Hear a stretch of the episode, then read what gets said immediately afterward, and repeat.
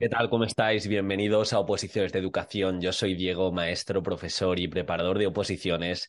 Y por enésima vez vamos a hablar de situaciones de aprendizaje, vamos a ver las características que tienen que cumplir y lo más importante, que no cunda el pánico, que esto no es un cambio radical, que venimos hablando de competencias clave desde hace cuántos años, 20, 25 realmente nuestro tipo de programación o nuestra forma de programar ya debería haber estado actualizado al tema de las competencias y la situación de aprendizaje únicamente viene por el cambio de nomenclatura y, como digo, de forma muy resumida, es una unidad didáctica competencial contextualizada utilizando metodologías activas que, como dice el anexo 3, pone esto, decidme cuántas veces lo habéis escuchado, tanto en magisterio como en el máster de educación. Nos dice, específicas del área de la etapa se ve favoreciendo por el desarrollo de una metodología didáctica que reconozca al alumnado como agente de su propio aprendizaje. El alumnado tiene que ser, tiene que ser el centro. Para ello es, es, imprescindible la implementación de propuestas pedagógicas que, partiendo, y esta es la clave, y esta es la base, y lo, y lo, y lo relaciono con la primera característica importante, partiendo de los centros de interés de los alumnos y alumnas que les permitan construir el conocimiento con autonomía y creatividad. Es decir, ya no, ya no, vale hacer una programación que valga para todas las clases igual, sino que realmente nos tenemos que sentar, ver los intereses de nuestro alumnado, ver sus experiencias previas, ver cómo podemos dotar de las, a las actividades, a la propuesta competencial, para que se aplique en diferentes contextos y sobre todo para que lo podamos conectar con su vida cercana. Imaginaros que nosotros trabajamos, siempre pongo el mismo ejemplo, pero funciona muy bien, algo en matemáticas de porcentajes perfecto, que, se, que vaya más allá del libro, que vaya más allá de las propuestas y los ejercicios que trabajamos en clase. ¿Eso dónde lo puede aplicar? ¿Lo puede aplicar el día de mañana cuando financie una compra? ¿Eso dónde lo puede aplicar también? Ahora que viene el Black Friday, de hecho es hoy, eh, el tema del descuento incluso se puede relacionar quizá con el trabajo de pensamiento crítico y atacar grandes empresas donde se ve que suben el precio días antes y se puede también trabajar la ética, pues justamente eso es lo que nos pide las situaciones de aprendizaje, no es reinventar la rueda, y como digo, si nos leemos ese anexo 3 que aparece en los reales decretos, nos dice que nos centremos en los principios pedagógicos de creatividad, cooperación, autoestima, autonomía, pensamiento crítico y responsabilidad. Esto llevado a la propia programación, ¿cómo lo hago? Pues bien, lo primero que tengo que hacer es a lo largo de una programación de curso escolar, una programación de aula, tener en cuenta que no solo se trabaje de forma individual, de hecho aparece mucho la palabra aprendizaje cooperativo. Por ende, vamos a intentar trabajar con aprendizaje cooperativo en distintas unidades didácticas. Para eso me tengo que formar. Sé tengo que llevar una serie de fases para que nuestro alumnado desarrolle esa buena cohesión del grupo clase y poco a poco llevar estrategias simples hasta que acabemos quizá en estrategias más complejas y tengo que saber también cómo evaluar ese aprendizaje cooperativo, etcétera, etcétera. Entonces, esto realmente nos hace ponernos las pilas de cara a formarnos en modelos pedagógicos y en metodologías activas que pongan el foco en nuestro alumnado, que reflexionen sobre lo aprendido. Y como dice Héctor Ruiz, hoy contamos con conocimientos científicos sobre qué acciones y, circunstancias promueven aprendizajes duraderos, transferibles, funcionales y productivos, así como una ingente cantidad de evidencias obtenidas directamente en las aulas con la colaboración de docentes de todas las etapas y de contextos educativos muy diversos. No tiene sentido que no, que no aprovechemos toda esa información para fundamentar mejor la práctica educativa y tampoco que no evaluemos su aplicación de manera objetiva para tomar mejores decisiones. Esto que nos dice Héctor Ruiz Martín es así de sencillo que nos acerquemos a lo que nos dice la psicología cognitiva en cuanto a las buenas técnicas de estudio, en cuanto a cómo se han estudiado distintas metodologías como el aprendizaje cooperativo versus el individualista. Y el primero, con más de mil estudios a sus espaldas, vemos que no solo mejora el desarrollo cognitivo de nuestro alumnado respecto al individualista, sino que en competencia emocional, en fomento de la autonomía, en creatividad, en resolución, por así decirlo, de tomar decisiones, también sale muy bien parado. Si queréis propuestas de aprendizaje cooperativo en concreto, aprendizaje servicio, gamificación, clase invertida, todo esto que casa muy bien para programar en situaciones de aprendizaje, de verdad, echarle un vistazo al curso de metodologías activas. Igual hoy tenéis un pequeño, un pequeño descuento. Echarlo, os dejo, os dejo el curso en el comentario fijado y eso es lo que quiero que sepáis. Por otro lado, también si nos vamos en el anexo 3, en al anexo 3, perdón, del Real Decreto, cuando nos habla de, mm, aparte de que nuestro alumnado tiene que ser el agente del aprendizaje y demás, nos habla, como he dicho, de esa autonomía, de esa reflexión. ¿Cómo se puede dar esa autonomía, esa reflexión? Pues introduciendo habilidades e instrumentos y rutinas metacognitivas en nuestras propias situaciones de aprendizaje. Es decir, que el propio alumnado se pare, reflexione sobre lo aprendido, vea dónde lo puede aplicar fuera de ese horario escolar, se pare y también vea qué dificultades tiene respecto a lo que le enseño y para eso, pues necesito llevar a cabo esa evaluación formativa, esa evaluación formativa.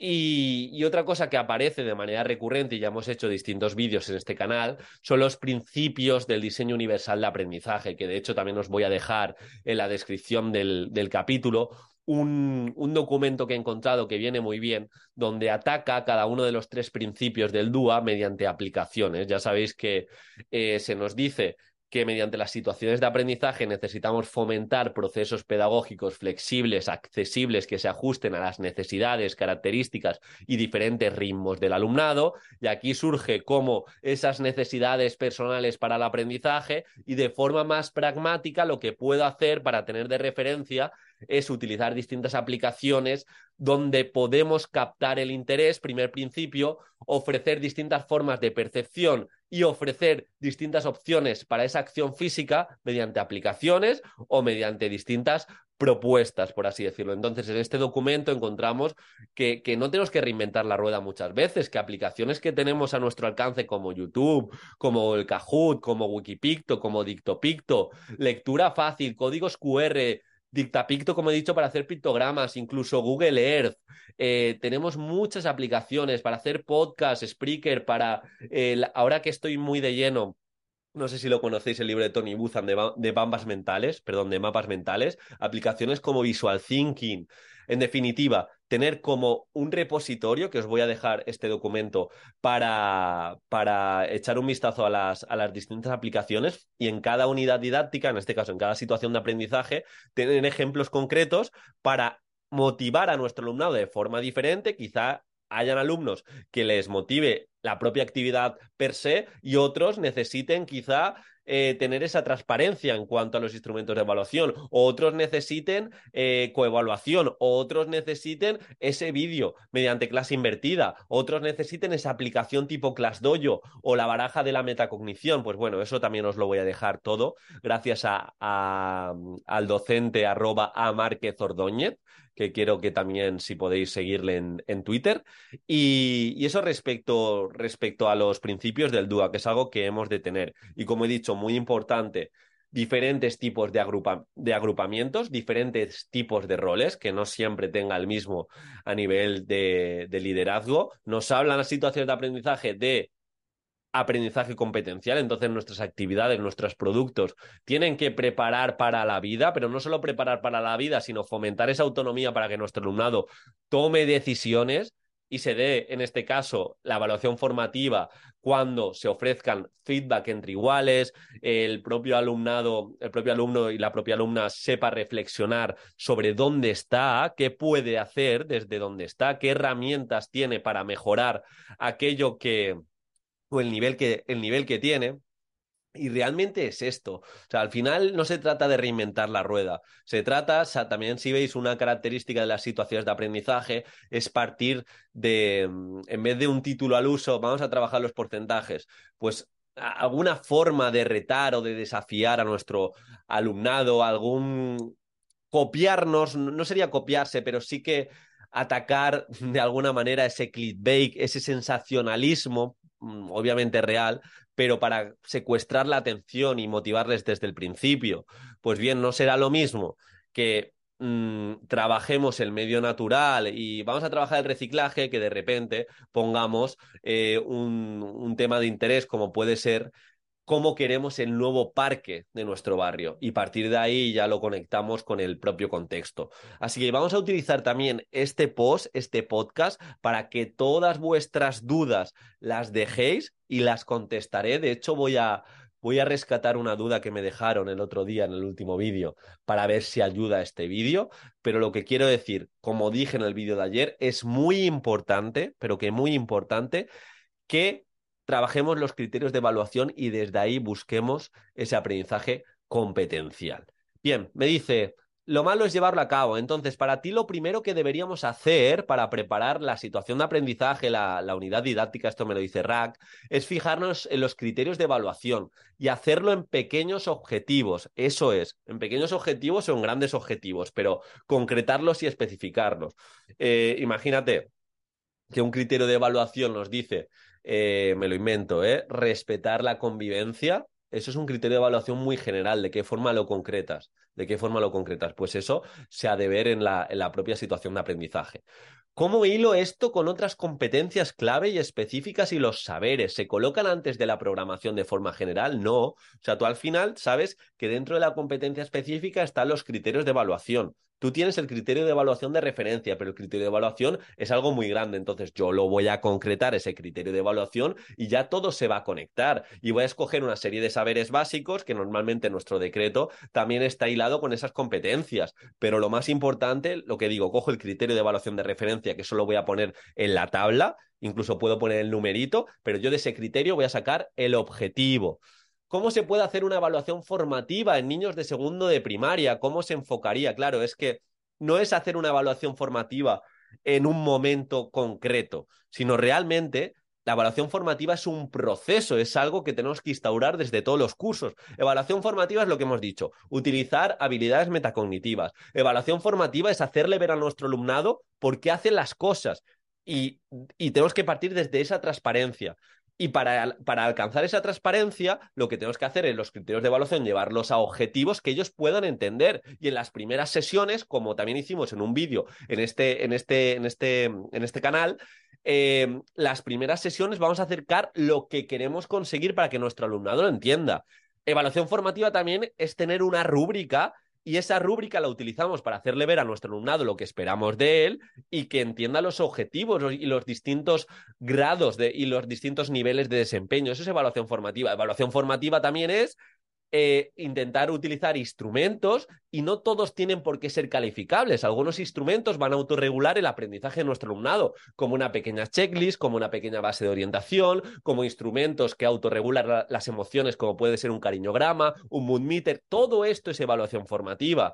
Y como dice Neu San Martín, tienes que calificar a tu alumnado cuando esté preparado por tanto, evaluación formativa también es, imagínate que haces una actividad, esa actividad no le pones nota o haces incluso una prueba y no le pones nota, pero sí que le das un feedback muy preciso de lo que tiene que mejorar y si es a nivel cooperativo de lo que tiene que mejorar el grupo y luego y luego una prueba similar se lo haces eh, después en distintas sesiones para que dejes ese espacio y pueda mejorar. Eso es evaluación formativa. Evaluación formativa es poner el foco en que nuestro alumnado aprenda, utilizar feedback preciso, utilizar distintos instrumentos para guiar el aprendizaje. Y desde ahí motivarles, y desde ahí motivarles. Y por ende, la evaluación formativa la tenemos que llevar no solo en un segundo de primaria, sino en todos los cursos. De hecho, hay distintos estudios que en muchas ocasiones cuando ponemos una nota y una serie de comentarios a mejorar eh, esa prueba, ese producto competencial, nuestro alumnado no va a poner el foco en lo que tiene que mejorar, sino que le va a nublar, le va a nublar la nota y de ahí también parte la evaluación formativa. Pero no os preocupéis que dentro de muy poquito voy a hacer un webinar sobre evaluación formativa y formadora y estoy creando mi nuevo proyecto que justamente es un curso muy completo para aprender a evaluar y aprender, entre comillas, a calificar, aunque lo más importante, como digo, es esa evaluación formativa y formadora y tenemos que cambiar el prisma. Lo dejo aquí. Os leo en los comentarios de verdad cualquier tipo de duda concreta específica sobre situaciones de aprendizaje. Os leo en los comentarios y las intento contestar en el próximo vídeo de la. Un abrazo y muchas gracias.